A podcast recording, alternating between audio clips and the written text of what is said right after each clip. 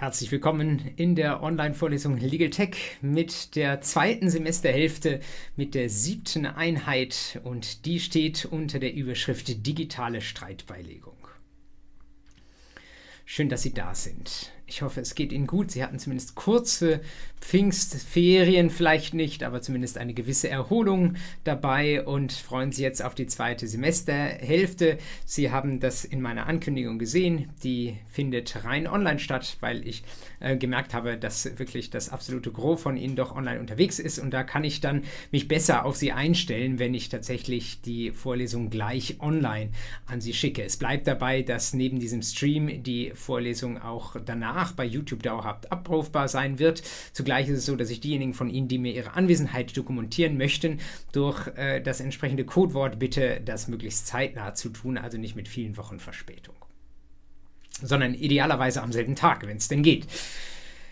Ja, wir äh, sind in unserer Vorlesung und in der Dramaturgie dieser Vorlesung sehr gut vorangekommen, wie ich finde. Wir hatten ja damals begonnen, erstmal über die rechtstheoretischen Grundlagen der Digitalisierung der Rechtsanwendung nachzudenken und sind dann so langsam rangegangen an die Organe der Rechtspflege, hatten uns mit der Anwaltschaft beschäftigt, hatten gesehen, welche Innovationen sich da anbahnen, was auch das Standesrecht dazu sagt, zu dem, was da einfach gemacht wurde wurde in den letzten Jahren, wie sich aber auch die Rechtsprechung auf die ganzen Sachen einlässt und dem Ganzen auch eine gewisse Richtung zulässt, die vielleicht, mit der vielleicht nicht jeder einverstanden ist, die aber ähm, dann letztlich doch sagt, dass äh, das ganze Spiel weitergehen wird und es wahrscheinlich macht, dass wir immer mehr Innovationen in naher Zukunft sehen werden.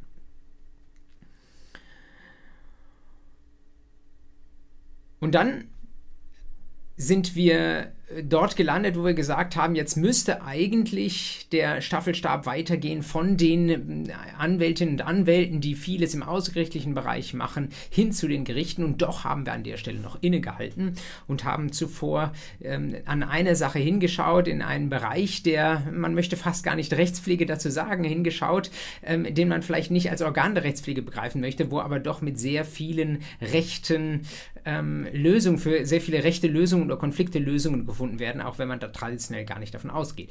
Und das war der Bereich der Online-Plattformen, den hatten wir in der sechsten und letzten Einheit uns angeschaut und heute schauen wir uns einen weiteren ähnlichen Bereich an, der immer noch nicht innerhalb der Gerichte stattfindet, sondern der noch außerhalb ist und ähm, wo es auch wiederum neue Akteure gibt, die da auf den Plan treten und die sagen, vielleicht gelingt es uns, eine gute Konfliktlösung hinzubekommen. Das findet nicht notwendig im digitalen Raum statt, aber es kann dort stattfinden und es findet in letzter Zeit vermehrt dort statt. Deswegen digitale Streitbeilegung. Das Ganze hat auch äh, von der Reihenfolge her einen guten Sinn, denn das, was wir heute sehen werden, ist vom Äußeren her schon einmal deutlich näher bei dem, was die Gerichte tun, als die Plattformarbeit, die wir in der letzten Einheit betrachtet haben. Es kann vielleicht sogar Pate stehen für das, was wir dereinst an Digitalisierung mal in der Justiz sehen werden. Ähm, es ist aber auch nicht ganz so früh unterwegs wie die Online-Plattform, sondern hat sich seinerseits auch einiges von den Plattformen abgeschaut. Wie ich finde, ein spannender Stoff. Bevor ich da reingehe, lassen Sie mich kurz ein wenig etwas äh, Fragen in den äh, Raum. Schicken Sie mir doch gerne mal über den Chat einen Gruß, wenn das alles funktioniert. Ähm, und dann möchte ich Ihnen etwas sagen ähm, mit Blick auf die Klausur, das habe ich auch schon schriftlich getan, indem ich Ihnen eine E-Mail letzte Woche rundgeschickt habe, aber ich wiederhole das Wichtigste nochmal an dieser Stelle. Ähm, Sie werden die Möglichkeit haben, sich diesen Kurs, den Besuch der Veranstaltung anrechnen zu lassen ähm, für das Rechtsinformatik-Zertifikat der LMU München. Und äh, da hatten wir in der Vergangenheit bereits äh, darüber gesprochen. Dafür bittet Sie das RIZ dann auch eine Klausur zu schreiben für diese Klausur steht nunmehr fest. Der Termin wird sein die letzte Vorlesungseinheit, das ist der 25. Juli, ebenfalls ein Montag. Und da würde ich Sie bitten, jedenfalls wenn Sie das für das RITZ-Zertifikat haben wollen, diese Klausur dann auch in Präsenz zu schreiben, in dem Raum 122 im Rückgebäude ähm, der Ludwigstraße 28, wo wir uns auch bisher getroffen haben. Diejenigen, die von außen zugeschaltet sind, ähm, die vielleicht keine LMU-Studierenden sind, die deswegen diese Anrechnung nicht brauchen, aber trotzdem nicht nur eine einfache Teilnahme bescheinigen, sondern vielleicht eine qualifizierte, wo auch noch drin steht, ähm, dass sie an der Klausur erfolgreich teilgenommen haben. Denen möchte ich auch den Zugang zur Klausur nicht ähm, verwehren. Für diejenigen von Ihnen, Sie können natürlich sich dann auch bei mir melden und ähm, von mir eine PDF-Aufgabenstellung bekommen oder eine Aufgabenstellung per E-Mail und das dann auch in gewissermaßen Hausaufgabe äh, an dem entsprechenden Datum diese Klausur bewältigen. Und die wird so geschrieben sein, dass Sie da keinen großen Vorteil davon haben, ähm, wenn wir das Open Book machen. Das bedeutet, auch Sie, äh, die da draußen ähm, dann an dieser Klausur teilnehmen möchten, möchte ich an der Stelle nicht ausschließen, sondern Sie dürfen auch von anderen Universitäten aus mitschreiben, wenn Sie denn möchten. Was ich allerdings alle, ob LMU-Studierende oder nicht, bitten würde, die jetzt ähm, sich im Laufe der nächsten Wochen entscheiden, an dieser Klausur teilzunehmen, dass sie mir vorher eine kurze E-Mail schreiben, damit ich ungefähr weiß, wie viele Leute im Saal zu erwarten sind und von den Nicht-LMU-Studierenden, wie viele dann vielleicht von außen teilnehmen möchten. Was den Inhalt der Klausur anbetrifft, habe ich das auch in meine E-Mail in der vergangenen Woche schon reingeschrieben. Ähm, 60 Minuten lang werde ich Sie behelligen. Das werden nach aller Wahrscheinlichkeit drei Fragen sein, die ich Ihnen stelle und die werden sehr, sehr offen formuliert sein. Deswegen sage ich, sind keine reinen Wissensfragen, wo Sie beim Open Book irgendwie irgendwo etwas abschreiben können, sondern ich werde Sie bitten, zum Beispiel eine bestimmte Entwicklung zu skizzieren oder zu einem bestimmten Thema, über das wir gesprochen haben, eine eigene Meinung zu artikulieren. Und das werden Sie nur so äh, tun können. So werden die Fragen Fragen gestellt sein, wenn Sie brav äh, bei dieser Vorlesung mit dabei waren. Ähm, aber es gilt nichts Auswendiges Gelerntes zu reproduzieren, sondern selbst zu reflektieren. Um ein Beispiel zu bilden, weitere werde ich im Laufe der Veranstaltung dann noch bilden. Ähm, ich könnte Sie zum Beispiel zum Stoff der letzten Einheit fragen, wie Sie, äh, was Sie wissen über die Geschichte der Streitbeilegung durch Plattformen und was Sie meinen, die wichtigsten Weichenstellungen waren, die wir heute in der, in der Arbeit anderer Akteure der Rechtspflege aus, der aus den damaligen Plattforminnovationen noch wiederfinden. Diese Frage können Sie noch nicht komplett beantworten mit dem, was wir letzte Woche gemacht haben, aber Sie ahnen, in dieser Weise äh, werde ich äh, nach dem einen oder anderen Thema fragen, werde Sie, Sie dazu bitten, selbst vielleicht auch das eine oder andere zu gewichten und das eine oder andere von Ihrer eigenen Eindrücken oder ihren, Ihrer eigenen Meinung dazu beizusteuern. Und äh, das führt dazu, wenn Sie der Vorlesung noch nicht gefolgt haben sollten, dann dürfte das schwer werden, aber wenn Sie mit dabei waren, dann sollte es Ihnen auch gelingen, diese Klausur zu bestehen. Ja, nehmen wir inhaltlich den Ball dort auf, wo wir ihn haben liegen lassen, bei den Plattformen, zu denen wir vor zwei Wochen gesagt haben, was da geschieht, ist zunächst einmal sehr, sehr bemerkenswert, denn viele bemerken das gar nicht. Viele interessieren sich vielleicht nicht dafür oder sind selbst nicht darüber gestolpert, wie das läuft, wenn man bei PayPal einen Fall eröffnet. Und häufig wird das auch einfach nicht als eine Domäne von uns Juristinnen und Juristen gesehen, was da stattfindet. Das ist zu weit entfernt. Das findet ganz klar nicht nach den Regeln des Gesetzen, Gesetzesrechts ab. Und deswegen könnte man daraus ableiten, naja, das interessiert uns nicht, was da los ist bei den Plattformen. Und wir hatten doch gesehen, dass was dort entschieden wird oder vorläufig entschieden wird, faktisch entschieden wird, das sind schon Rechtsstreitigkeiten. Und inzwischen gehen diese Rechtsstreitigkeiten nicht mehr über irgendwelche eBay-Bewertungen, sondern sie gehen durchaus auch über die Frage, ob da 100 Euro vor und zurück gebucht werden. Und wir haben jemanden, der diese Streitbeilegung organisiert, der diese Streitbeilegung deswegen durchaus auch mit einiger Macht begleiten und man möchte fast sagen vollstrecken kann, weil dieser Dienstleister, der das Ganze organisiert, PayPal ist nur ein Beispiel, weil er die Hand auf dem Geld hat. Das ist eine Qualität, die wir dort mit Blick auf die ähm, Verfügungsmacht sehen, die wir noch nicht einmal bei der staatlichen Justiz sehen. Denn ohne das vorwegnehmen zu wollen oder äh, wenn Sie noch nicht ZPO gehört haben, ist das vielleicht etwas, womit Sie sich bisher nicht beschäftigt haben. Aber natürlich die Gerichte als solche, die zur Entscheidung im Erkenntnisverfahren der ZPO berufenen Richter sind, natürlich nicht diejenigen, die nachher auch das Geld eintreiben. Die vollstrecken nicht ihre eigenen Entscheidungen, sondern was die machen, ist nur die Erkenntnis. Da kommt am Ende eines ZPO-Verfahrens nur ein Titel raus voraus, also ein Urteil, wo drin steht, A muss an B so und so viel zahlen, aber das Ganze zu vollstrecken, das ist der Job einer ganz anderen, eines ganz anderen Organs der Rechtspflege, nämlich der Gerichtsvollzieher. Und die haben wieder neue Voraussetzungen, unter denen sie tätig werden. Bei den Zahlungsdienstleistern oder anderweitigen Plattformschlichtungsmechanismen, die jedenfalls soweit sie mit einem Geldkontozugriff verknüpft sind, ist das alles in einer Hand gebündelt. Und das ist wirklich, das muss man sich auf der Zunge zergehen lassen. Das ist wenig bemerkt, ist aber etwas, was natürlich dafür sorgt, dass diese diese äh, Konfliktlösungsmechanismen, die wir dort sehen, durchaus auch nachgefragt sind und einen gewissen Zulauf erhalten. Weil ich als Kundin oder Kunde ja auch weiß, wenn ich da hingehe, dann kann, wenn ich denn ein, in meinem Sinne eine, eine Entscheidung bekomme, dieses Schlichtungsmechanismus wenn ich eine Entscheidung bekomme, die in meinem Sinne ist, dann wird die auch unmittelbar umgesetzt. Es gibt also dort am Ende ähm, häufig jedenfalls keinen Unterschied zwischen Recht haben und Recht bekommen. Das ist extrem attraktiv und es ist umso attraktiver, je geringer die Streitwerte sind, je eher wir bei den Bagatellen sind und im Verbraucherbereich. Zugleich hatten wir gesehen, beim Blick auf die Online-Plattformen, das, was da stattfindet, das findet nach sehr, sehr einfachen Regeln statt. Sie erinnern sich an diese PayPal-Rule, die da läutet, die da lautet, äh, Geld und Ware dürfen nicht bei einer derselben ähm, Person sein. Wenn die Verbraucherin das, die Ware noch in der Hand hat, sagt dir die Plattform, ja, dann schick sie erst zurück, bevor du dein Geld zurückbekommst. Und vice versa. Und wir hatten ges gesagt, das ist nicht die einzige Möglichkeit, das einzige Kriterium, mit dem man solche Streitigkeiten angehen kann. Wir könnten ein Brainstorming machen und sagen, es gibt 100 andere Möglichkeiten. Wir könnten zum Beispiel, so wird es anderen Plattformen nachgesagt, bedingungslosen Verbraucherschutz machen. Wir könnten auch hingehen äh, und äh, die Fairness einer Sachbearbeiterin appellieren. Wir könnten auch Gremienentscheidungen machen. Sie erinnern sich an das, was ich Ihnen über den Facebook Supreme Court ähm, berichtet habe, was eine Art Revival des alten eBay Community Courts ist. Ähm, wir könnten auch eine KI vielleicht irgendwann bei bestimmten Massenverfahren mal ausrechnen lassen, was die maximale Zustimmungswahrscheinlichkeit hat.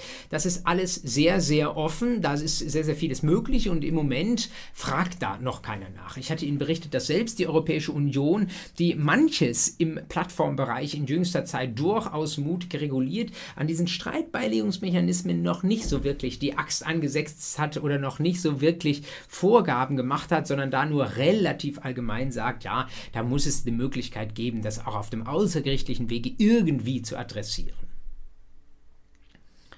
Man könnte sogar auf den Gedanken kommen, dass man diesen Plattformen vielleicht sogar das materielle Gesetzesrecht vorschreibt. Das wäre aber relativ verwegen und verstehen Sie mich nicht so, dass ich das ähm, vorschlagen würde, aber was zum Beispiel eine mögliche Klausurfrage wäre oder eine Frage, die Sie in Ihrer WG mal diskutieren können, weil sie einfach auch von gesellschaftlicher Bedeutung ist, ob das eine gute Idee wäre und wo die Stärken und die Schwächen wären einer äh, gesetzgeberischen Überlegung, dass ich sage, liebes PayPal, liebe Kreditkartenunternehmen, ihr dürft da drauf losschlichten, so viel ihr wollt, aber wenn ihr das macht, nehmt bitte ein BGB in die Hand und nicht eure kurze Käuferschutzrichtlinie, weil die nicht so ausdifferenziert ist, wie wir das gerne eigentlich haben wollen.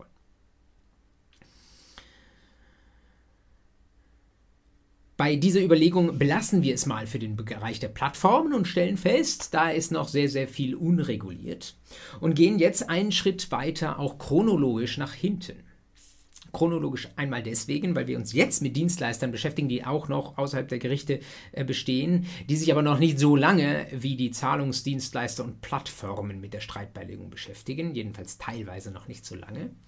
Und auch chronologisch nach hinten, weil wir jetzt zu einer Gruppe von Akteuren kommen, die üblicherweise zu einem späteren Zeitpunkt innerhalb eines Konflikts eingeschaltet wird, als es der Zeitpunkt, ich eröffne einen PayPal-Fall, ähm, als dieser Zeitpunkt angesiedelt ist.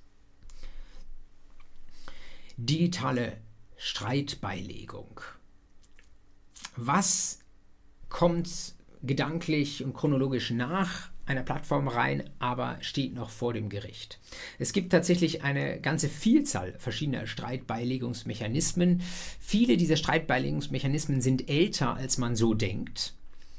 Ähm, viele haben aber auch in den letzten 10, 20 Jahren nochmal durchaus eine Renaissance ähm, erhalten. Das hat teilweise den Hintergrund, ähm, dass wir mit einiger zeitlicher Skepsis und Verzögerung Entwicklungen nachvollziehen, die unter anderem in den USA zuvor stattgefunden haben. Und die USA äh, sind mit ihrem Gerichtssystem wahrscheinlich, muss man sagen, etwas in, in mancherlei Hinsicht äh, etwas weniger fit, als wir das sind. Es gibt auch hierzulande sehr, sehr viele Klagen über die Ziviljustiz, dass es so lange dauert, dass es so teuer ist. Aber in mancherlei Hinsicht ist es tatsächlich in den USA nochmal deutlich extremer und für die Parteien eines Rechtsstreits deutlich unbefriedigender. Es betrifft etwa die Frage, welche Kostenerwartung mit den Prozessen verbunden ist, wie hoch das Kostenrisiko ist. Es betrifft ähm, aber auch die Frage, in welcher zeitlicher, ähm, in welcher zeitlicher Frist ich äh, ein Zivilurteil erwarten kann. Die äh, sechs Monate, äh, Monate, die das bei uns sind, im Schnitt, die kommen uns schon lang vor, aber da gibt es tatsächlich auch international durchaus noch ganz andere Zeiten, die man mit der Gerichtskutsche unterwegs sein kann. Deswegen war in den USA insbesondere der Druck in den letzten Jahrzehnten relativ hoch, auch mal was anderes als die Gerichte auszuprobieren. Und ähm, was äh, in den äh, USA sehr große Bedeutung gefunden hat, gerade in Bagatellstreitigkeiten, ist eine Form, die wir bei uns auch schon seit ganz, ganz langer Zeit kennen, nämlich das Schiedsverfahren steht tatsächlich in unserer Zivilprozessordnung ganz hinten im 10. Buch auch schon drin und die ist ja immerhin schon aus dem 19. Jahrhundert. Das ist also, auch wenn man dieser Tage manchmal denkt, ein Schiedsverfahren sei wahrscheinlich etwas, was so in den letzten Jahren mit den großen Investitionsschiedsverfahren äh, groß an Bedeutung gewonnen hat. Das sei vielleicht eine Sache, die im, 21, im 20. Jahrhundert noch nicht stattgefunden hat. Nein, äh, das ist schon eine ganz, ganz alte Idee. Das gab es äh, schon immer. Ein Schiedsverfahren ist verkürzt gesagt äh, wenig anderes als ein staatliches Gerichtsverfahren, nur dass es vor Privaten ausgetragen wird. Wir haben ein privates Gericht, auf das sich die Parteien privat autonom freiwillig einigen. Die Richterinnen und Richter, Schiedsrichterinnen und Schiedsrichter sind irgendwelche Honoratioren, häufig aus der Juristenwelt, ähm, von denen sich die Parteien erwarten, dass sie besondere Expertise mitbringen und ähm, dass sie äh, mit der Materie, um die es da geht, besser äh, klarkommen, als das vielleicht ein äh, eher nach dem Zufallsprinzip ausgewählter staatlicher Richter wäre. Nicht so sehr Argument für das Schiedsverfahren ist, dass es dort irgendwie schneller ginge oder günstiger wäre. Schiedsverfahren hat insbesondere in Verbraucherstreitigkeiten, aber auch jenseits dessen in den USA große Verbreitung gefunden und bei uns gibt es auch einen ungebrochenen Trend, jedenfalls in bestimmten Rechtsbereichen zum Schiedsverfahren, gerade in den Bagatellbereichen, wo wir jetzt bisher gedanklich häufig unterwegs waren, Verbraucherbereich, ist das äh, etwas auch, auch rechtlich schwierig. Ich möchte das Schiedsverfahren, obwohl es und vielleicht oder gerade weil es nahe dem Gerichtsverfahren ist, das wir ab der nächsten Einheit bespielen werden, äh, an das Ende der heutigen Einheit stellen und möchte zunächst einmal mich mit zwei anderen ähm, Verfahren beschäftigen, die weniger gerichtsähnlich ausgestaltet sind. Da gibt es zum einen, während das Schiedsverfahren mit einem echten Schiedsspruch, der auch bindend ist wie ein staatliches Gerichtsurteil, endet, gibt es ein anderes Verfahren, das sogenannte Schlichtungsverfahren. Da kommt am Ende äh, auch ein schlichter Spruch, also auch ein, ein neutraler Vermittlungsversuch heraus, aber da gibt es keine Verbindlichkeit. Das heißt, als Schlichterin, als Schlichter schlägt man den Parteien vor, ihr könntet euch beim Geldbetrag XY einigen, aber müsst ihr selbst wissen, ob ihr es wollt. Wenn ihr es nicht wollt, geht halt zu Gericht oder macht halt gar nichts. Das ist also eine geringere Eingriffsintensität, das Schlichtungsverfahren im Vergleich zum Schiedsverfahren. Denn nach einer Schlichtung kann ich immer noch zum staatlichen Gericht gehen. Und jetzt kann man noch eine Stufe zurückgehen. Ähm, ein Verfahren, das eine noch geringere Eingriffsintensität hat und ebenfalls noch in den Kreis der außergerichtlichen Streitbeilegungsverfahren zählt, ist das Mediationsverfahren. Mediation heißt auf Deutsch nichts anderes als eine Vermittlung. Wir haben also eine neutrale Person, die sich mit den beiden Parteien zusammensetzt und mit ihnen gemeinsam schaut, was können könnte möglich sein, die aber selbst idealerweise jedenfalls keine Vorschläge macht und auch nicht sagt, was sie in der Sache gut oder schlecht findet, sondern diese Vermittlungsperson, die in Anführungszeichen sitzt nur da, stellt die richtigen Fragen und gibt der ganzen Sache äh, von der Struktur her, von der Verfahrensstruktur her einen Rahmen. Für die heutige äh, Einheit habe ich mir diese drei Schritte vorgenommen, nur andersrum, als wie ich sie gerade dargestellt habe. Das heißt, ich möchte mit Ihnen gemeinsam beginnen mit der Mediation, dann weitergehen zur Schlichtung und in einem dritten Schritt mir das Schiedsverfahren anschauen und möchte auf alle diese Methoden hinschauen und Ihnen berichten, wie viel ähm, Digitalisierung ist da schon drin, beziehungsweise bahnt sich da in nächster Zeit an Und damit möchte ich dann auch den Boden bereiten für das, was wir uns ab der nächsten Woche dann unter dem Brennglas viel, viel ausführlicher anschauen, nämlich was kann eigentlich das Gerichtsverfahren, das ja für uns Juristinnen und Juristen jedenfalls einen Gutteil der Ausbildung ausmacht, was kann das eigentlich von den Erfahrungen dieser außergerichtlichen Streitbeilegung lernen? Beginnen wir mal mit dem ersten Schritt, mit einer Mediation. Ich hatte schon gesagt, eine Mediation ist nichts anderes als eine Vermittlung durch eine ausgebildete Mediatorin oder einen Mediator, der sich mit den Parteien hinsetzt, häufig in einer längeren Session, die vielleicht sogar auch über mehrere Tage geht und verhandelt. Dabei wird der Mediator nicht in der Sache mitverhandeln, sondern er wird Hilfestellung geben zum guten Verhandeln. Stellen Sie sich vor, sie haben sehr emotional aufgeladene Parteien, ähm, die vom heimischen Küchentisch aufstehen und der Auffassung sind, beide jeweils für sich, sie haben vollständig recht. Dann brauchst schon eine Person mit hoher Autorität, die sehr, sehr kluge Fragen stellt, um diese Parteien tatsächlich mal zum Nachdenken zu bewegen. Zum Nachdenken einerseits über ihre eigene Rechtsauffassung, die vielleicht sogar auch eher durch die Befassung von Anwälten eher zementiert und verstärkt wurde, als nochmal kritisch reflektiert wurde. Zum anderen aber auch ein Nachdenken äh, anstößt darüber, warum ich hier eigentlich Rechtsdurchsetzung betreibe und was, äh, worauf es mir eigentlich am Ende des Tages ankommt. Sehr, sehr viele Menschen wollen, wenn sie eine Forderung in Höhe von 10.000 Euro geltend machen, gar nicht unbedingt das Geld sehen. Oder vielleicht nicht unbedingt den vollen Betrag sehen.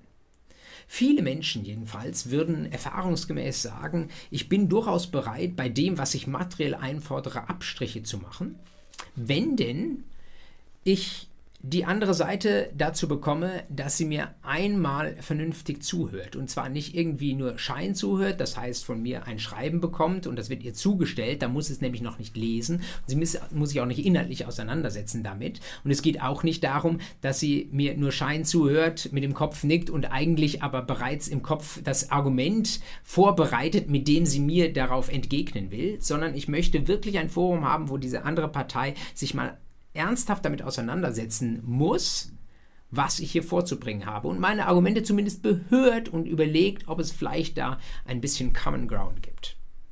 Ein Bedürfnis, das kein rechtliches Bedürfnis ist, da finden Sie, können Sie das BGB auf und abblättern, da finden Sie keinen Anspruch darauf, dass jemand anders äh, sich in ein solches Forum begibt. Selbst vor Gericht kann die andere Seite säumig sein und wird nur selten vorgeführt. Aber es ist ein Bedürfnis, was viele Klageparteien mitbringen. Und wenn dieses Bedürfnis befriedigt wird, kann es sein, dass auf der materiellen Seite, das ist das, was wir als Anwältinnen und Anwälte irgendwann als Anspruch geltend machen oder was Sie im BGB als Rechtsfolge ableiten, dass da durchaus Kompromissbereitschaft herrscht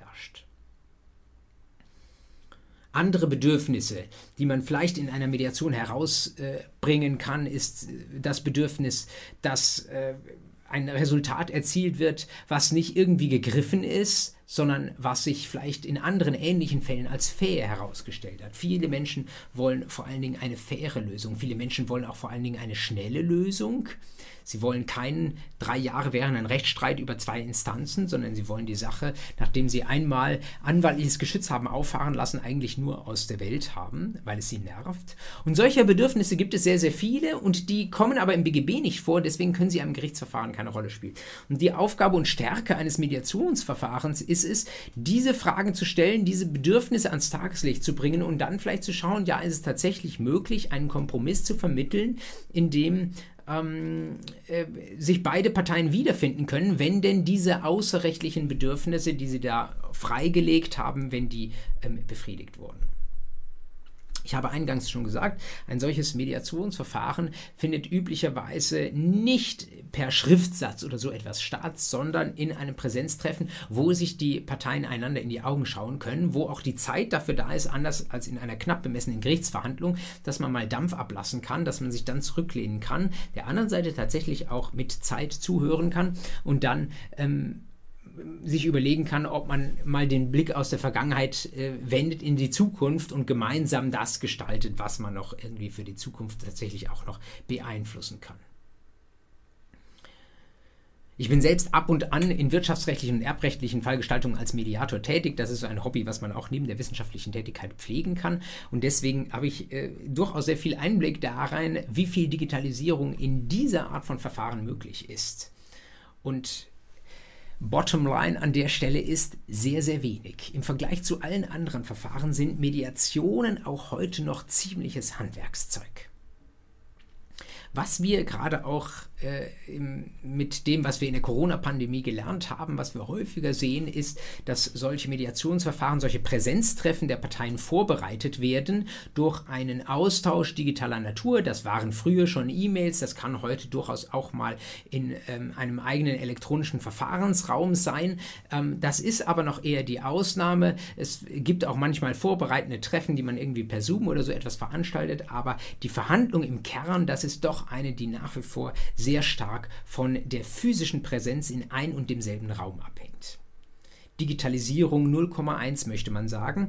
Und äh, damit kann man sich dann gleichzeitig auch vorstellen, dass diese Art von Verfahren wahrscheinlich für kleine Streitigkeiten keine Rolle spielt. Das ist viel zu aufwendig, zu teuer. Wenn Sie eine Mediatorin, einen Mediator bezahlen wollen, dass er die ganze Zeit, äh, einen ganzen Tag mit Ihnen äh, Zeit verbringt, sich vielleicht darauf noch vorbereitet und das Ganze noch nachbereitet, dann kostet das durchaus nicht wenig Geld. Und ähm, wenn Sie dann noch eigene Anwälte äh, involvieren, wenn Sie selbst auch noch ein, zwei, drei Tage mit so einer Verhandlung zubringen, dann muss es sich lohnen. Da muss es um größere Streitigkeiten geben, wo dieses Zeit- und ähm, Geldinvestition, wo die sich tatsächlich auch auszahlt. Damit müssten wir eigentlich die Schublade Mediation sofort wieder schließen. Aber seriöserweise muss ich Ihnen berichten, und vielleicht erinnern Sie sich an einen kleinen äh, Exkurs, den ich dazu schon mal gemacht habe, dass es tatsächlich noch eine besondere Art von in Anführungszeichen Mediationsverfahren gibt, das ähm, sich vielleicht in absehbarer Zeit digitalisieren könnte.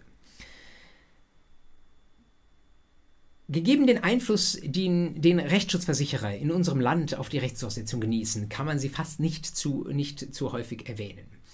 Ähm, die Rechtsschutzversicherer, die haben vor einiger Zeit in einem allgemeinen Trend hin zur außergerichtlichen Streitbeilegung auch die Streitbeilegung für sich entdeckt und haben gesagt, Mensch, lass uns doch auch so eine Art von Mediationsverfahren machen. Am Anfang sind sie hingegangen und haben gesagt, wir machen äh, einfach, wir sind ja Finanzierer als Rechtsschutzversicherer. Es gibt äh, irgendwo einen Rechtsstreit, der ist ein Versicherungsfall und dann finanzieren wir halt die Kosten für eine Mediation. Wir zahlen die Anwälte dafür, dass sie sich in eine Mediation reinsetzen und äh, wir zahlen vielleicht auch die Mediatorin mal ein paar Tage, weil wir hoffen, dass die Kuh damit vom Eis kommt. Das haben die Rechtsschutzversicherer nicht ähm, aus Nächstenliebe, reiner Nächstenliebe getan, vielleicht auch ein bisschen aus Nächstenliebe, aber vor allen Dingen deswegen, weil sie natürlich hofften, dass äh, es mag ein paar tausend Euro kosten, dass man so einen Streit äh, per Mediation finanziert, aber wenn man da, sich dadurch zwei oder drei Instanzen spart, dann ist das immer noch der bessere Deal. Relativ schnell sind die Versicherer aber davon abgekommen, weil sie gemerkt haben, das ist nur für eine sehr, sehr enge Klasse von sehr auch hochwertigen ähm, äh, Rechtsstreitigkeiten eine Lösung und häufig geht der Trend der Anwälte in diesen Fällen dann doch dazu, irgendwie vor Gericht zu gehen. Und dann haben sie noch an einer anderen Ecke begonnen, etwas wie Mediation einzuführen, das sie Telefonmediation genannt haben. Dazu mag ich jetzt gar nicht allzu viel sagen, weil ich das, glaube ich, schon mal am Rande kurz erwähnt habe. Stellen Sie sich einfach vor, Sie haben ein Callcenter, wo 10 oder 20 Anwältinnen und Anwälte gleichzeitig sitzen in einem Callcenter nebeneinander mit dem Headset auf, wie Sie das aus jedem Callcenter äh, vielleicht zumindest vom Bild her kennen und die nehmen Anrufe entgegen von den Versicherten und sie vermitteln im Rechtsstreit zwischen ähm, den Parteien. Und eine Partei ist immer die von der Rechtsschutzversicherung versicherte Person, die sagt zum Beispiel, ich habe äh, hier eine Kaufpreisforderung, die ich nicht durchsetzen kann, ich bin rechtsschutzversichert, liebe Versicherung, hilf mir, ich möchte klagen, ähm, zeigt mir einen Anwalt. Und die Rechtsschutzversicherung sagt, versuch's doch erstmal mit diesem Mediationsverfahren. Und jetzt ruft da jemand aus dem Callcenter an und sagt, schön, dass Sie bereit dazu sind, ähm, darüber zu sprechen. Ähm, wie geht es Ihnen? Was äh, ist der Betrag, auf den sie sich einigen könnten und ähm, nimmt dieses Angebot mit und shuttelt damit zu der Gegenseite. Das ist jetzt eine nicht bei dieser Rechtsschutzversicherung versicherte Person und äh, sagt, äh, hey, schau mal hier, ursprünglich standen 1000 Euro im Feuer. Ähm, der Anspruchstellerin ist bereit, sich hier auf 700 Euro einzulassen, wären nicht für dich vielleicht auch 500 denkbar. Und wenn ich dann 500 rausgeholt habe von der anderen Seite, dann gehe ich wieder zurück zu der versicherten Person und sage, ja, du 700 konnte ich nicht erzielen, aber ähm, wenn du dich irgendwo Richtung 500 bewegen kannst, dann kommen wir hier tatsächlich schon weiter, dann hast du morgen dein Geld und die Sache ist durch. Und dieses Shuttle-Verfahren, das können Sie noch eine Zeit lang weitertreiben die äh, US-Amerikaner, die verstehen unter dem Begriff der Mediation ein bisschen etwas anderes. Nicht so sehr dieses bedürfnisorientierte Fragen, das ich Ihnen eben dargestellt habe, sondern die verstehen darunter eher so ein Shuttle-Verhandeln mit reinen Positionen, die ausgetauscht werden, wo man immer ein bisschen versucht, ein etwas höheres Angebot von der einen Seite zu bekommen und das zur anderen Seite rüberzutragen. Und in diesem Sinne ist das gemeint, was die Rechtsschutzversicherer als Telefonmediation bezeichnen. Und das wäre für sich gesehen äh, vielleicht auch noch irgendwie so ganz aller Ehren wert, ähm, wenn man das denn nur im US-amerikanischen Mediationssinne machen würde. Äh, was allerdings die Praxis berichtet, ist ein bisschen was anderes, nämlich dass diejenigen, die diese Telefonmediation aus dem Callcenter heraus machen, dass es Anwälte sind und dass die, äh, das hatte ich glaube ich schon mal erwähnt, versuchen möglichst die ähm, Prozesserwartungen beider Parteien einzudampfen. Äh, das heißt, wenn eine Partei auf der Anspruchstellerseite sagt, ja 700 ist echt mein letztes Gebot. Äh, dann kommt von Seiten des Schattenmediators, ja, bist du dir ganz sicher? Also die Rechtsprechung ist ja hier sehr, sehr wackelig und es gab neulich noch ein Urteil vom Landgericht so und so, das hat für einen ähnlichen Fall das ganz anders gesehen. Und äh, da äh, hören Sie, ähm, da werden wirklich dann ein bisschen die Werkzeuge ausgepackt, um die Leute irgendwie in einen Vergleich rein zu argumentieren.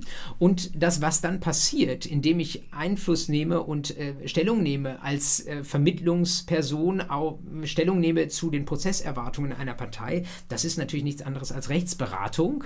Und wenn ich das mit beiden Parteien mache, dann berate ich zwei entgegengesetzte Parteien zur Rechtslage und das ist Interessenkollision. Das steht sogar in Paragraph 356 StGB unter Strafe. Und standeswidrig im äh, anwaltlichen Berufsrecht ist es natürlich allemal.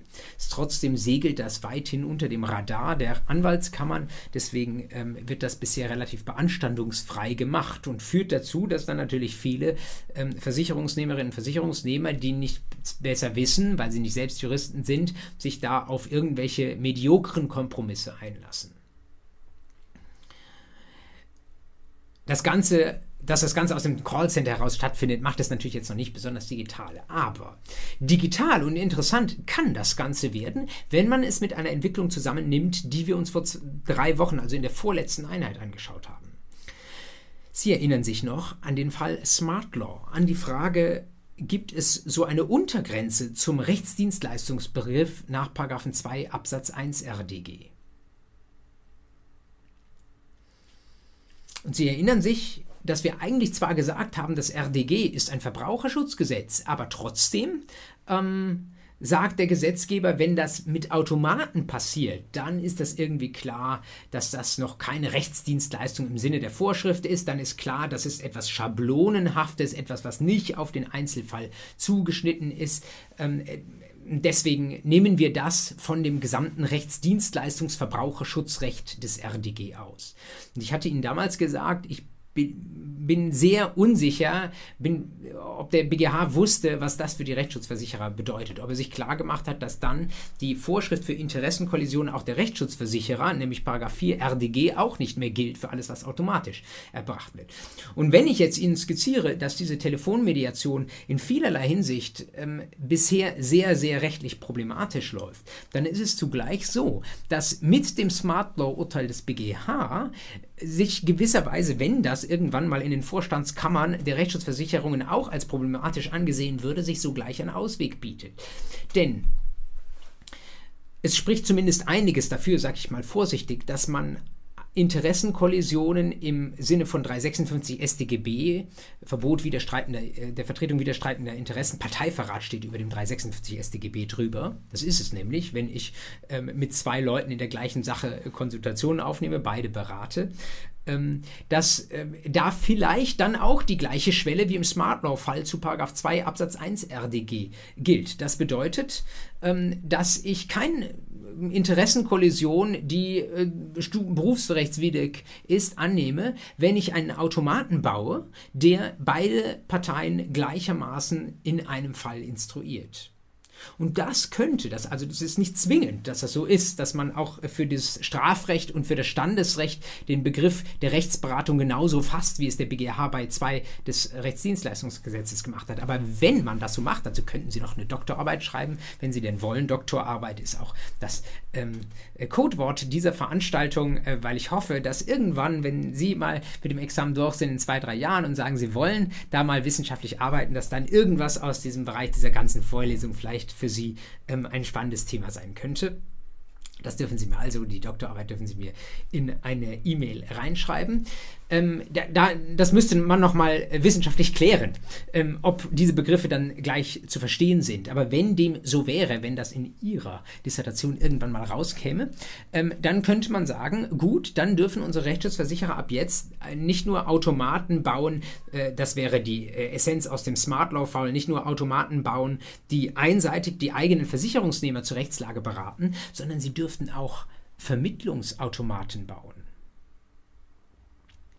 Vermittlungsautomaten würde bedeuten, ich baue einfach ein Tool. Natürlich lohnt sich das nur für große Standardfälle, wo ich sage, hier haben wir die Partei und die andere Partei, was irgendwie ein Standardfall ist, könnte man zum Beispiel ein medizinrechtliches Problem aufmachen, gibt es immer wieder, dass irgendjemand am Zahn ausgeschlagen wird oder äh, jemand irgendwie im Straßenverkehr verletzt wird, so etwas ist, wird regelmäßig von Rechtsschutzversicherern finanziert.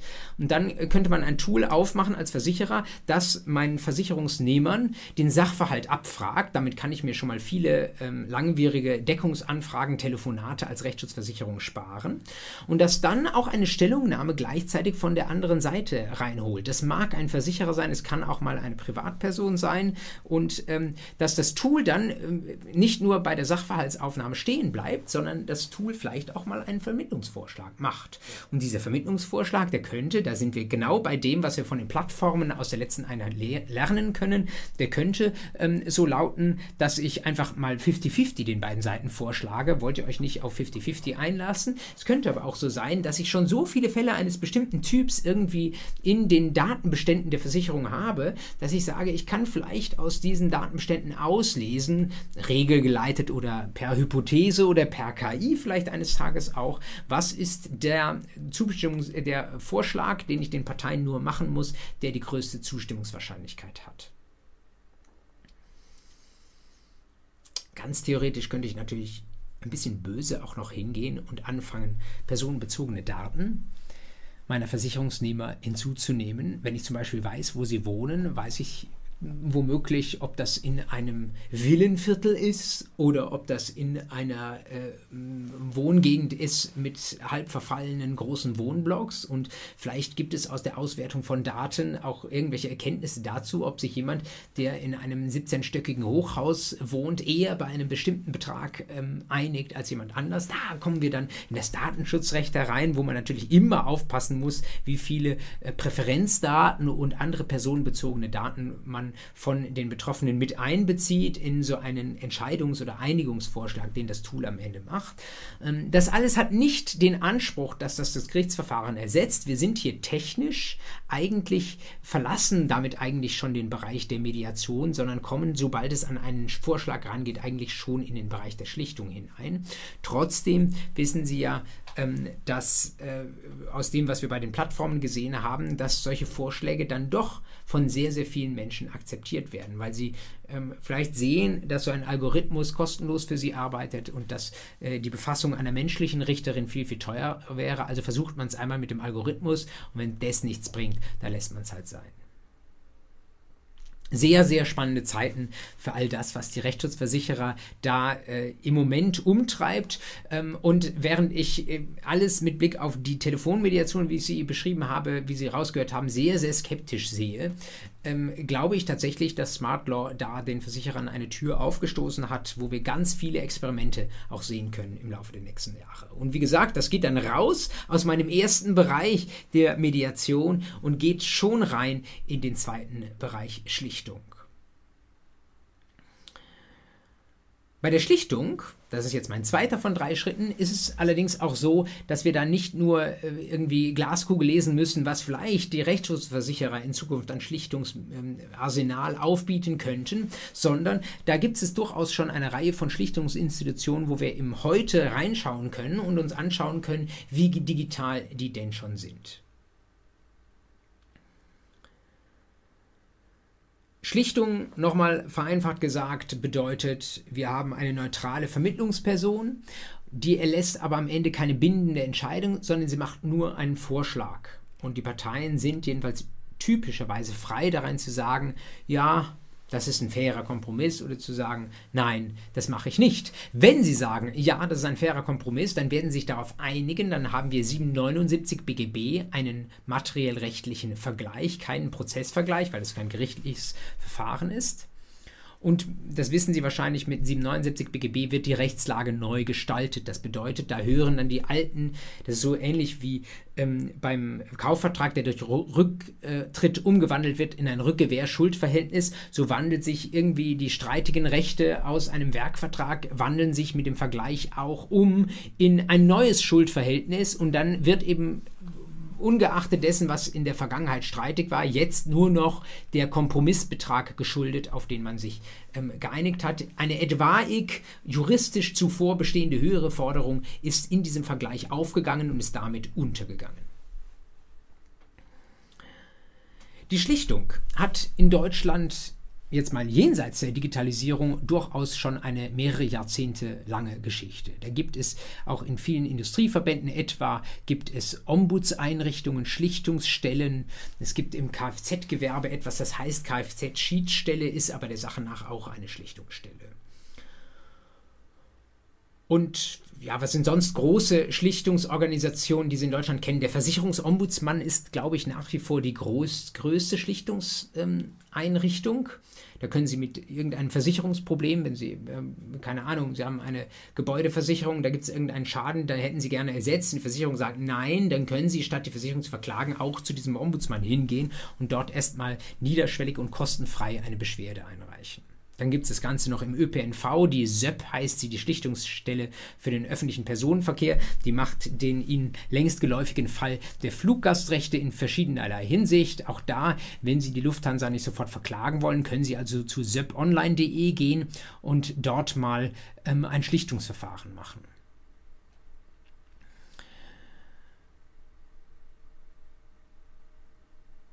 Das Ganze wartet für Verbraucherinnen und Verbraucher, das sind die äh, Hauptadressaten jetzt dieser Schlichtung. Es ist äh, häufig, in aller Regel muss man sogar sagen, ist es eine Schlichtung, die versucht wird zwischen Verbraucher auf der einen und Unternehmer auf der anderen Seite. Ähm, die wartet mit dem ganz gewichtigen Vorteil einer niedrigen Zugangsschwelle auf. Und Zugang ist natürlich zum einen die Frage, wie easy komme ich in das Verfahren rein. Das ist natürlich vor allen Dingen auch eine Kostenfrage.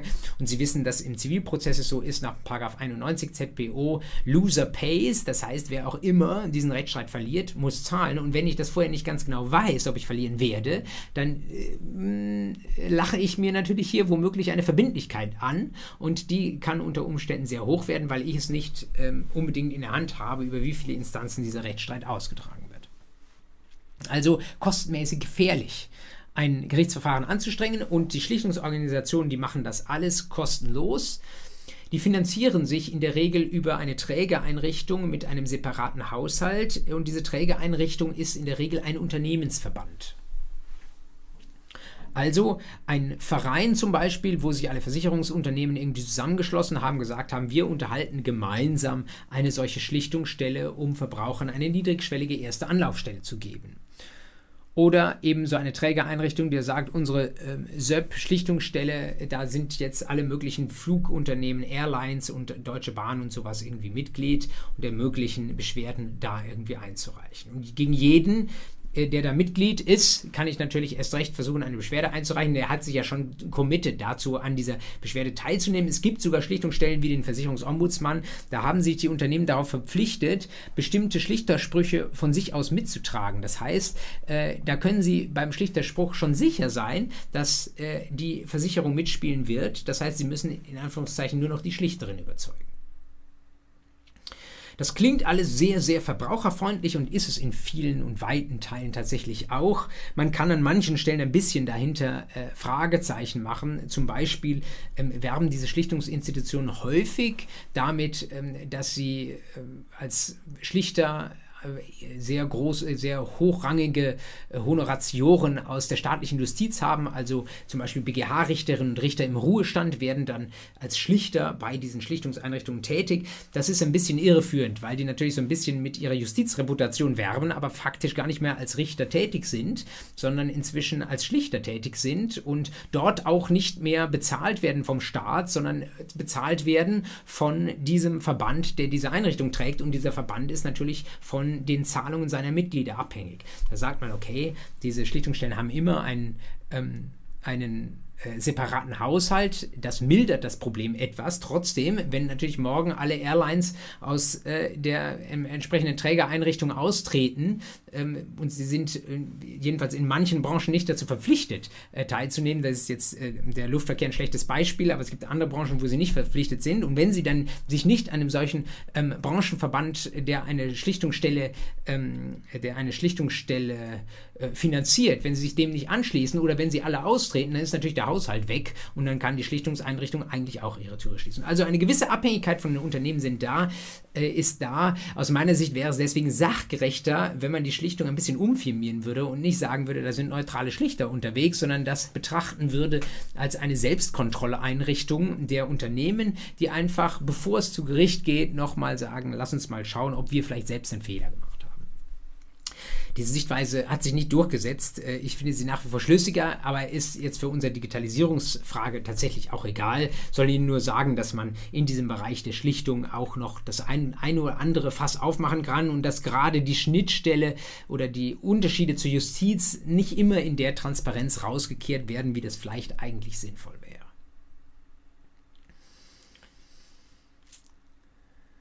Die Schlichtungsstellen haben als unterliegendes Gesetz seit einigen Jahren ein eigenes, das ihnen wie so eine Art Mini-ZPO sagt, was sie tun und lassen müssen, das sogenannte Verbraucherstreitbeilegungsgesetz. Da steht zum Beispiel so wie eine, ja, wie, wie eine ZPO Light.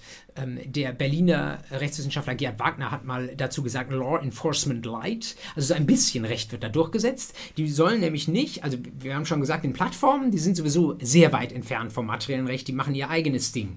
Unsere Schlichtungsstellen, sagt das Verbraucherstreitbeilegungsgesetz, die sollen so ein bisschen das geltende Recht beachten, aber sie werden nicht dazu verpflichtet, dieses geltende Recht auch in Gänze anzuwenden. Das ist also ein bisschen ein Graubereich äh, und das wäre wiederum auch eine Kritik daran, dass man als Verbraucherin und Verbraucher vielleicht nicht unbedingt ganz genau genau weiß, was denn jetzt der Boden dieser Entscheidung ist, in welchem Maße das Recht hier auch beachtet wurde.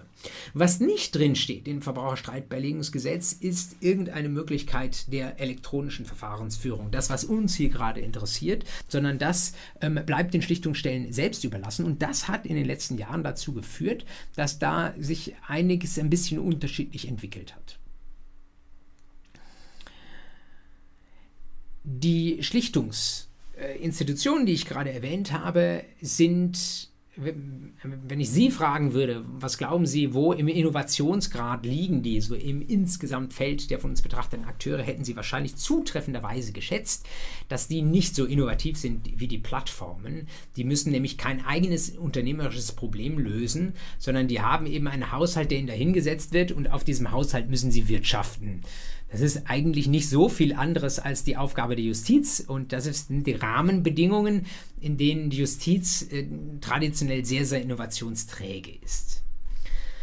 Zugleich ist es so, dass unsere Schlichtungsinstitutionen äh, nicht selten jedenfalls auch von äh, Pionieren auf dem Bereich der Streitbeilegung betrieben werden, die auch sich gerade in den letzten Jahren, wo es diese neue Gesetzgebung gab, gesagt haben, das ist etwas, was wir mit Leib und Seele machen wollen, da werden wir gerne tätig und die dann auch so ein bisschen frischen Wind reingebracht haben. Das können Sie jetzt zum Beispiel bei der eben bereits erwähnten SERP, also der Schlichtungsstelle für den öffentlichen Personenverkehr, ähm, sehen. Die haben sich nämlich wohl, auch wenn sie niemand dazu verpflichtet, hat, in den letzten Jahren umgeschaut, haben geschaut, was machen denn eigentlich andere? Wie digitalisieren die ihr Verfahren? Und wenn wir uns auf die Fahne geschrieben haben, dass wir auch möglichst modern und kundengerecht sein wollen, wie können wir dann unser Verfahren möglichst einfach gestalten?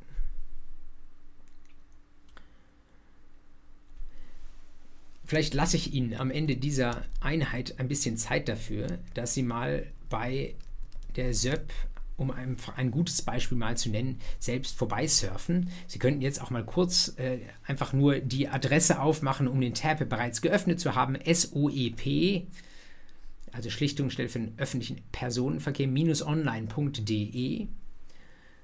Da sehen Sie diese Seite und ohne dass Sie jetzt ein konkretes Problem haben, Sie können ja mal so weit durchklicken, wie Sie das können. Sie sehen rechts oben ähm, zum, direkt zum Schlichtungsantrag und dann sehen Sie, da gibt es inzwischen eine Reihe von Online-Formularen. Und ähm, da können Sie jetzt zum Beispiel, das erste wäre das Online-Formular Bar, äh, Bahn. Das können Sie auswählen. Sie können sich vorstellen, das ist die Situation, wo Sie mit der Deutschen Bahn oder einem anderen Bahndienstleister mehr als eine Stunde verspätet waren.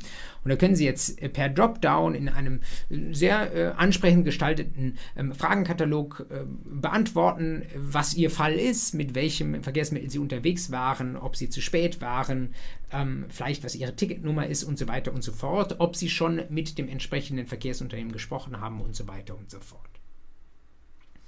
Schick gemacht und ähm, damit tatsächlich etwas, äh, wo man sagen kann, ja wunderbar, da haben schon die ersten Akteure im Bereich der Rechtspflege im weiteren Sinne aus dem gelernt, was sie von den Plattformen gesehen haben. In diesem konkreten Fall muss man sagen, dass da aber tatsächlich auch schon der Staat ein bisschen Pate gestanden hat. Nicht in Form der deutschen Justiz etwa, da werden wir ab der nächsten Woche noch sehen, da malen die Mühlen doch gar nicht so schnell, da sind wir noch mit anderen äh, Sachen beschäftigt und da kommt jetzt erst langsam im Justizministerium ein bisschen frischer Wind auf, ähm, sondern äh, von Seiten der Europäischen Union. Denn als die Europäische Union vor knapp zehn Jahren ihre Richtlinie zur außergerichtlichen Streitbeilegung in Verbrauchersachen aufgesetzt hat, ähm, diese Richtlinie war die Grundlage für das deutsche Verbraucherstreitbeilegungsgesetz, also das Schlichtungsstellengesetz, wenn Sie so wollen, ähm, ist die Europäische Union gleichzeitig hingegangen und hat eine Verordnung rausgehauen über Online Dispute Resolution. Und das ist eine zweite ähm, URL, äh, über die Sie mal surfen könnten, die ist ein bisschen schwieriger äh, zu handhaben. Vielleicht poste ich Ihnen sogar einfach beide jetzt nochmal ähm, hier rein. Also einmal ähm, http, hoppla, das war falsch, nicht sope, sondern söponline.de. Das ist diejenige für die Schlichtungsstelle für den ähm, öffentlichen Personenverkehr. Und dann gibt es noch eine etwas kompliziertere, die ich Ihnen jetzt hier auch gerade mal reinhaue, ec.europa.eu slash consumers slash ODR. Ich glaube, das reicht, um ein Tool um auf ein Tool zugreifen zu können, das tatsächlich auf Grundlage ihrer eigenen Online Dispute Resolution Verordnung die Europäische Union selbst geschaffen hat. Sie hat sich selbst zur Aufgabe gemacht, oder ich glaube der Europäischen Kommission zur Aufgabe gemacht, eine Online-Streitbeilegungsplattform zu entwickeln. Und diese Online-Streitbeilegungsplattform, die ist nicht im luftleeren Raum entstanden, sondern die ist entstanden unter Beratung gerade derjenigen Personen, die wir vor zwei Wochen gesehen hatten, sind diejenigen, die bei PayPal die Konfliktlösung gemacht haben. Also 20 Jahre nach der eBay-PayPal-Geschichte hat die EU das auch spitz bekommen und hat gesagt, wenn wir die Schwelle absenken wollen zur außergerichtlichen Streitbeilegung, dann müssen wir irgendwie gerade in grenzüberschreitenden Angelegenheiten, müssen wir ein Online-Portal da dazu schaffen. Wenn Sie sich da durchklicken, dann werden Sie sehen, ähm, das ist sehr, sehr einfach gehalten. Das sind im Wesentlichen drei Schritte. Sie geben Ihre eigenen Daten ein, Sie sagen, welches Unternehmen können Sie schon, die großen äh, europäischen Unternehmen sind voreingestellt. Wenn Sie zum Beispiel die großen Airlines nehmen, dann müssen Sie nur einfach den Namen eintippen, dann kommen die ganzen ähm, äh, ladungsfähige Anschrift und so weiter, kommt bereits, können Sie bereits äh, anklicken, ist bereits vorausgefüllt. Ähm, aber dann sehen Sie, ähm, dass dort äh, sogar in den gleichen Farben, weil Blau-Weiß nun mal nicht die Farben nur der, von PayPal sind, sondern auch äh, die Farben der Europäischen Union, sieht das Ganze sehr PayPal-esque aus, hat die Europäische Union eben eine Art strukturiertes Fallabfragetool äh, gebaut das äh, als Grundlage dienen soll, um Schlichtungsstellen die Streitbeilegung flächendeckend zu ermöglichen in ganz Europa. Können Sie, wenn Sie in Spanien etwas einkaufen, können Sie und dann ein Problem damit haben, können Sie auch dieses, diese europäische Streitbeilegungsplattform hernehmen und können Ihren Schlichtungsantrag bei der zuständigen Schlichtungsstelle einreichen. Wie man an der SÖP sieht, das hat funktioniert. Das hat Vorbild gestanden. Die könnten sogar für ihre Schlichtungsstelle in Deutschland jetzt das äh, Portal der Europäischen Union nutzen. Sie haben sich ein eigenes gebaut, weil sie an der einen oder anderen Stelle vermutlich gesagt haben, dass das nicht ganz ihren Bedürfnissen entspricht. Und man sieht, es ist etwas sehr Niedrigschwelliges und, glaube ich, intuitiv leicht Verständliches dabei herausgekommen. Schwierig und ein bisschen in seiner Bedeutung doch gemindert ähm, hat, äh, hat äh, ein Umstand, äh, die, einfach die Verbreitung und die Nutzung dieses Streitbeilegungstools, nämlich die Tatsache, dass eine Schlichtung wie auch eine Mediation ein unverbindliches und freiwilliges Verfahren ist. Ich hatte eben gesagt, es gibt in Deutschland bestimmte einzelne Schlichtungsorganisationen, die die Unternehmer reinzwingen, weil sie sagen, wenn du bei uns Mitglied bist, dann musst du dich der Schlichtung hier unterwerfen. Aber nach der Rechtslage ist es eigentlich so, sowohl in Europa als auch in Deutschland, dass man dazu nicht verpflichtet werden kann, auch Unternehmer nicht verpflichtet werden können. Und deswegen ist es in 90 Prozent, glaube ich, der Fälle, es gibt da auch Statistiken dazu, die Sie online abrufen können, vor dieser Online-Streitbeilegungsplattform so, dass die Verbraucher dieses äh, Streitbeilegungsverfahren äh, über diese Plattform beginnen, dann schicken sie ihre Beschwerde ab und dann sagt irgendwo auf der Welt, irgendwo in Europa eine Händlerin will nicht mitmachen und dann war es das. Das ist ein bisschen traurig. Ich würde trotzdem sagen, die Arbeit, die die Europäische Union an der Stelle investiert hat, war nicht umsonst, denn es gibt andere Verfahren von der Europäischen Union, wo sie diese Vorarbeiten sehr gut wird nutzen können. Nämlich Gerichtsverfahren. Das rühre ich an dieser Stelle nur kurz an, weil es das Thema eigentlich erst der nächsten Einheit ist. Aber ich berichte Ihnen hier schon einmal, dass die Europäische Union eine Art Mini-ZPO hat für Bagatellverfahren. Das ist das europäische Verfahren für geringfügige Forderungen. Das ist ein europäisches Sonderverfahrensrecht, das sehr stark formulargetrieben ist wenn Sie da in die entsprechende Verordnung reinschauen, finden Sie x Anhänge mit irgendwelchen Formblättern, wie Sie äh, zum Beispiel einen Fluggastrechteanspruch in der Europäischen Union bei irgendwelchen europäischen zuständigen Gerichten einklagen können. Und die schlagen dann eben nicht ihre eigene ZPO auf, sondern sch schlagen wenn es sich um eine grenzüberschreitende Streitigkeit handelt, tatsächlich diese europäische Mini-ZPO, diese europäische Verordnung über die Durchsetzung geringwertiger Forderungen auf. Manche sagen auch Bagatellverfahrensverordnung. Und da muss man natürlich jetzt eigentlich nur eins und eins zusammenzählen. Wenn die Europäische Union schon so weit gegangen ist und gesagt hat, wir haben ein sehr stark formalisiertes Schnellgerichtsverfahren für kleine Ansprüche grenzüberschreitend, dann müsste sie natürlich nur eigentlich die Technologie, die auch gar nicht so bahnbrechend ist, von dieser Online-Streitbeilegungsplattform hinnehmen und sie auf dieses Bagatellverfahren übersetzen. Das schauen wir uns in der nächsten Woche nochmal an. Ich möchte Ihnen nur an dieser Stelle den, äh, diesen ein bisschen einen Schalenbeigeschmack nehmen, dass man denkt, diese schöne Arbeit, die die EU da ähm, sich gemacht hat mit dieser Streitbeilegungsplattform, die wäre völlig umsonst gewesen. Es ist sehr wohl etwas, was die EU selbst nutzen kann als Vorbild für ihre eigenen Bagatellverfahren. Es ist auch etwas, was die ähm, mitgliedstaatlichen Prozessrechtsgesetzgeber natürlich nutzen können, wenn sie sich überlegen, wie sie einen eigenen digitalen Zivilprozess aussetzen können. Erster Schritt Mediation, zweiter Schritt Schlichtung, bleibt noch der letzte Schritt, nämlich das Schiedsverfahren. Das Schiedsverfahren als ziemlich staatsfreies Verfahren läuft nach grundlegenden anderen, grundlegend anderen Mechanismen ab als ein Schlichtungsverfahren.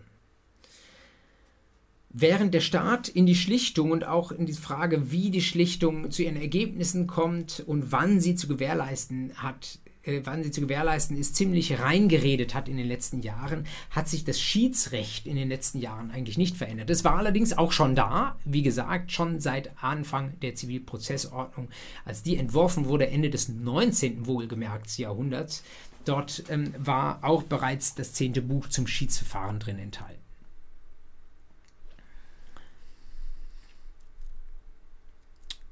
Üblicherweise werden Schiedsverfahren so gestartet, dass irgendwo in einem großen Liefervertrag gerne international zwischen verschiedenen Unternehmen sich hinten drin, weil es Usus der Anwälte bei der Vertragsgestaltung war, eine Schiedsklausel findet. Das heißt, da steht drin, wenn es irgendwann einmal zu Streitigkeiten aus diesem Vertrag kommen sollte, zum Beispiel weil Container XY zu spät gekommen ist und so weiter und sich dadurch ein Rechtsstreit ergibt, dann sollen Klagen auf Grundlage dieses Vertrages bitte nicht vor staatlichen Gerichten ausgefochten werden, sondern sie sollen vor ein Schiedsgericht getragen werden. Mit anderen Worten, staatliche Gerichte sind unzuständig.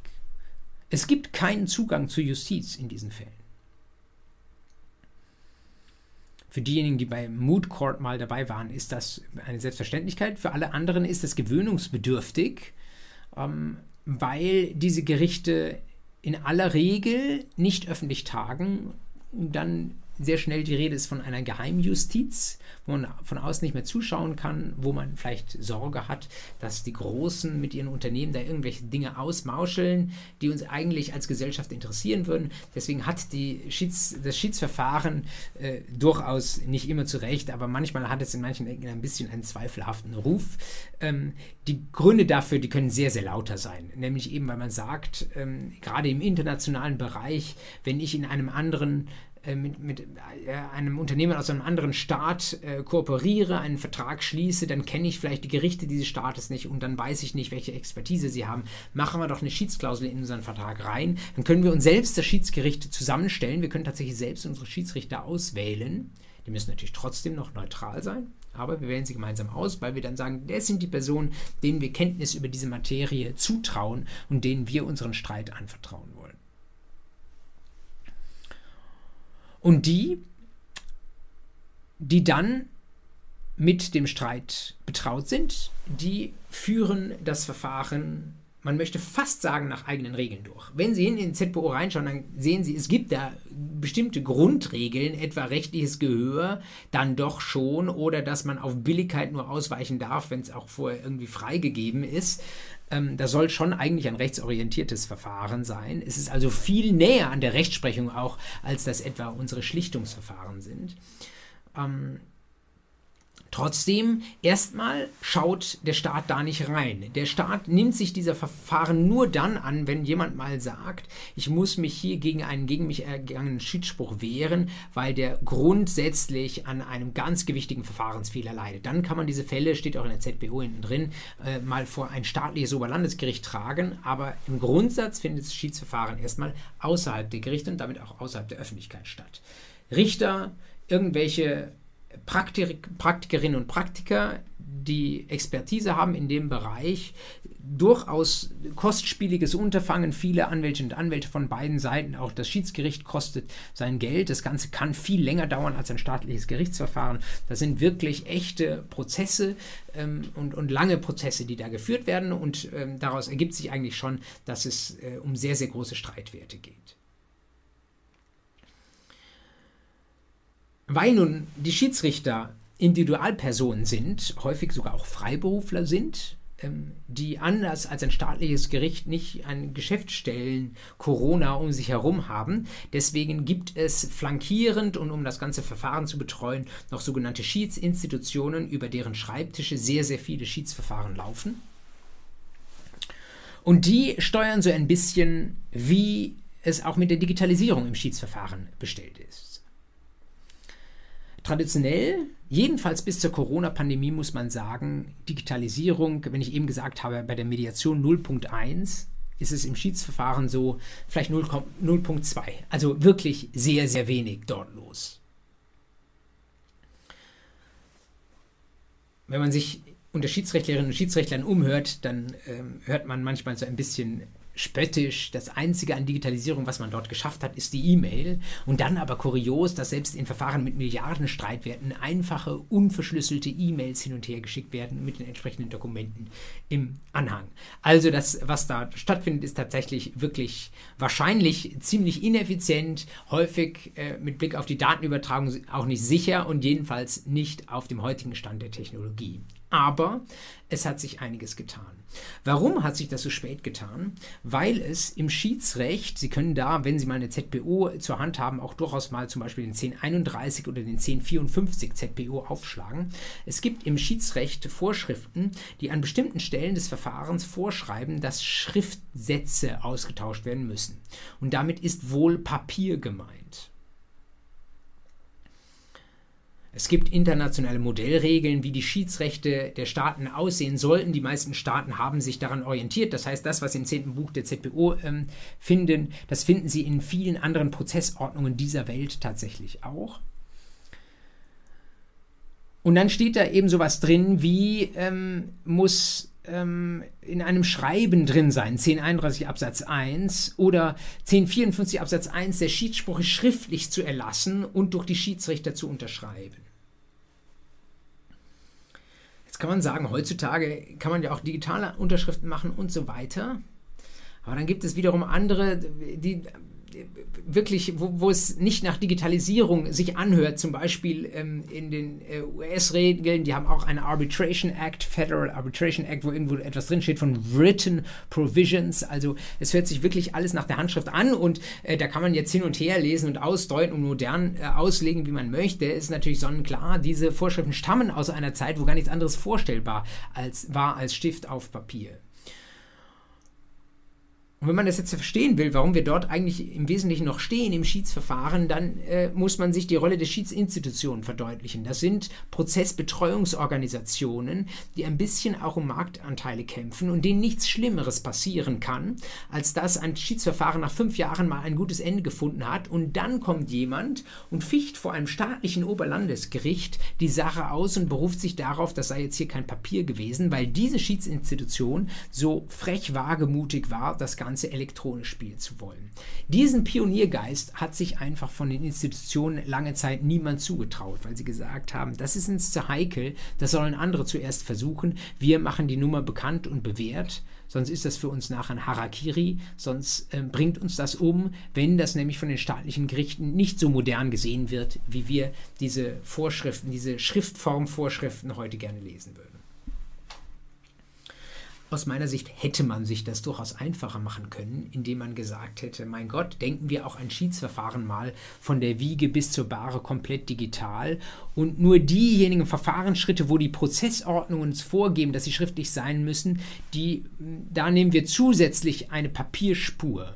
Also man hätte sagen können, Papier dort, wo es uns die Prozessordnungen vorschreiben und ansonsten machen wir alles digital. Aber diese Einsicht ähm, hat sich nicht so schnell durchgesetzt. Inzwischen, mit, ich, das würde ich tatsächlich unmittelbar zurückführen auf die Corona-Pandemie, äh, ist doch auch in großen Kanzleien unserer Welt eine gewisse ähm, ein gewisser Mut eingekehrt im Umgang mit äh, neuen digitalen Technologien. Die waren natürlich vorher nicht undigital, aber äh, in der Weise, wie sich auch staatliche Gerichte langsam äh, vielleicht durch die Videoverhandlung geöffnet haben für so gewisse Formen der Digitalisierung, vielleicht manchmal auch für eine gewisse Großzügigkeit, wenn da unter Hinwegsehen über Datenschutzbedenken einfach die mündliche Verhandlung mit Microsoft Teams oder mit Zoom gehandelt, gehalten wurde, ähm, dann glaube ich, hat das tatsächlich auch den großen Akteuren im Schiedsbereich etwas Mut gemacht. Und was wir deswegen seit einigen Jahren sehen, ist, dass diese großen Organisationen eigene Prozessmanagementräume geschaffen und ausgestaltet haben.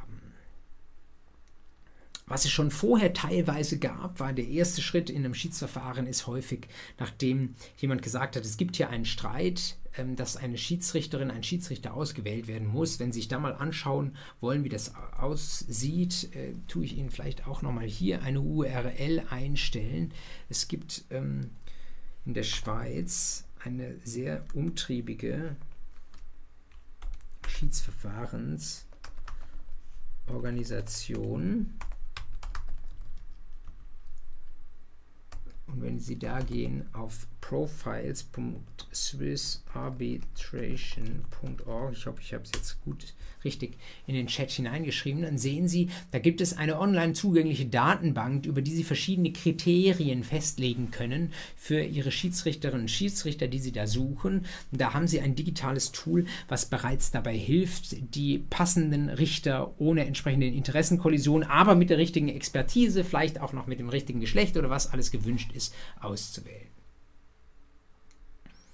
Und diese Digitalisierung, die jetzt dort von den Schweizern an der Pforte zum Schiedsverfahren gemacht wurde, die hat sie jetzt eben übertragen darin, dass erste Organisationen, zum Beispiel die Stockholmer Handelskammer, ist eine durchaus ernstzunehmende solche Schiedsinstitution, dass erste solche Institutionen hingegangen sind und gesagt haben, wir bauen einfach mal einen elektronischen Prozessmanagement-Raum, in dem ich die erste Anlaufstelle habe, um meine Dokumente zu, äh, zu, verwalten. Ich habe also einen Datenraum und wenn ich eine Schiedsklage erhebe, so heißt das tatsächlich auch bei den Schiedsinstitutionen und im Schiedsrecht, dann stelle ich die entsprechenden Dokumente nicht per E-Mail, schicke ich die irgendwie an irgendeine Handelskammer, die das Schiedsverfahren administriert, oder ich schicke sie per E-Mail an die Beklagtenseite, sondern die reiche ich, äh, die lade ich einfach hoch in diesen Datenraum hinein. Und was ich dann bekomme von der anderen Seite ist ebenfalls eine Antwort, die in diesem Datenraum zur Verfügung steht. Und dann kann ich,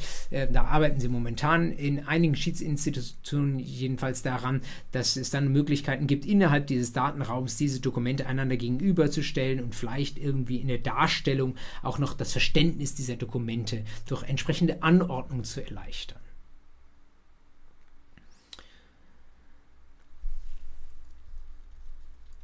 Man kann sich vorstellen, dass das mittelfristig dazu führen wird, dass ja, vielleicht man an entsprechenden Stellen im Schiedsverfahren das Papier noch mitzieht, aber dass sehr viel von dem, was bisher auf Papier oder E-Mail stattgefunden hat oder auch was als Präsenzverhandlung stattgefunden hat, zukünftig tatsächlich über einen solchen elektronischen Daten- und Nachrichten- und Kommunikationsraum passieren wird. Es wird dann irgendwo, das lässt sich leider, ich habe es vorher recherchiert vor dieser Veranstaltung, ob es zumindest eine Schiedsinstitution gibt, die äh, mal so eine Demo gemacht hat von diesem Datenraum. Das habe ich jedenfalls bisher nicht gesehen. Wenn Sie eine finden, sagen Sie mir Bescheid.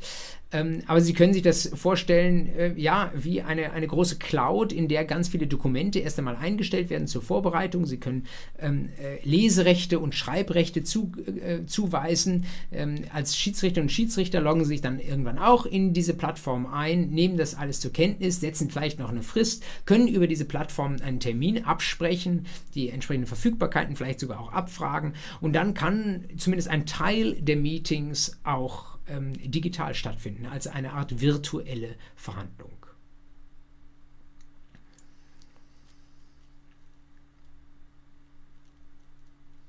Wenn Sie sich noch nicht so gut vorstellen können, wie so eine Schiedsverhandlung abläuft, jedenfalls in großen Verfahren, es gibt jedenfalls in dem Teilbereich der Investitionsschiedsgerichtsbarkeit, da geht es um Unternehmen, die in einem anderen Land investiert haben und dann äh, womöglich durch politische Entscheidungen in ihrem Geschäftsmodell untergraben wurde. Ein relativ bekannter Fall ist derjenige von Vattenfall, äh, der, soweit ich weiß, immer noch nicht ausgestanden ist, die die Bundesrepublik Deutschland verklagt haben, äh, weil sie einfach so, so frech war, aus der Atomenergie auszusteigen, wo man gesagt hat, da sind unsere Investitionserwartungen beim, bei der Investition in Atomkraftwerke enttäuscht worden. Ähm, Teile dieser Verhandlungen sind tatsächlich öffentlich, äh, einfach um die, die, das Vertrauen in das Schiedsverfahren zu stärken. Da können Sie mal bei YouTube eingeben, Verhandlungen, Wattenfall, Schiedsverfahren, so etwas. Da finden Sie tatsächlich, das mag für Sie teilweise auch langweilig sein, aber schauen Sie vielleicht mal fünf oder zehn Minuten rein, ähm, wie äh, in Rede und Gegenrede eine solche mündliche Verhandlung im Schiedsverfahren laufen kann. Die sitzen zu 20. und in zweiter Reihe dann vielleicht zu 50. um einen großen ovalen Tisch herum und ähm, äh, tragen einander vor, was sie zu sagen haben. Es ist weniger ein mediatives einander zuhören als eher ein Austausch von Argumenten, aber vorne sitzen die Schiedsrichter und hören sich das Ganze an und erteilen ähm, das Rederecht und treffen bestimmte Verfahrensentscheidungen. Es ist tatsächlich etwas, was Sie ähm, als angehende Juristinnen und Juristen mal gesehen haben dürfen. Und wenn Sie das gesehen haben, dann können Sie sich, glaube ich, auch ganz gut vorstellen, dass man ein solches, äh, eine solche Verhandlung zumindest teilweise, wenn nicht sogar vollständig, wenn es vielleicht nur kleine Unterpunkte betrifft, in der Zukunft auch durchaus wird in einem elektronischen Kommunikationsraum machen können.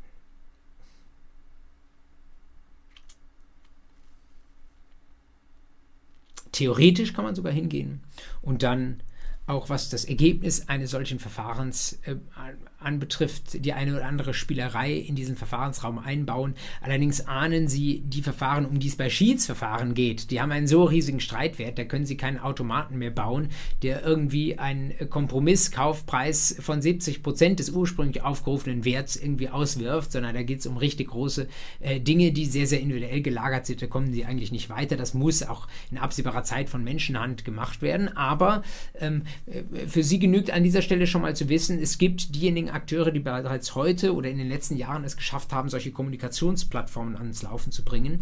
Und das ist natürlich insbesondere dort relevant, wo wir uns ab der nächsten Woche dafür interessieren, was können eigentlich die Gerichte machen.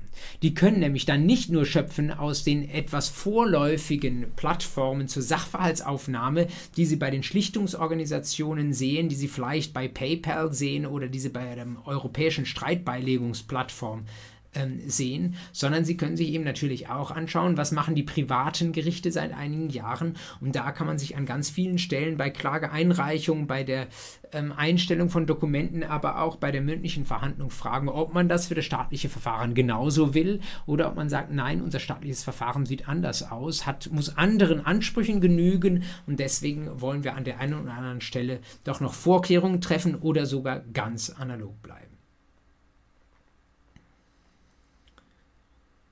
Das setzt dann gewissermaßen auch den Ton für das, was wir in der nächsten Einheit beginnen werden, eben die Ziviljustiz, die wir uns sehr vergleichsweise gründlich Schritt für Schritt vornehmen werden. Da werden wir nicht in einer Einheit durchkommen, sondern werden wir nacheinander uns beschäftigen mit der Online-Klage, mit der virtuellen mündlichen Verhandlung, mit der Beweisaufnahme und mit der Zwangsvollstreckung. Ich meine, es sind dann die vier Termine, 8, 9, 10 und 11.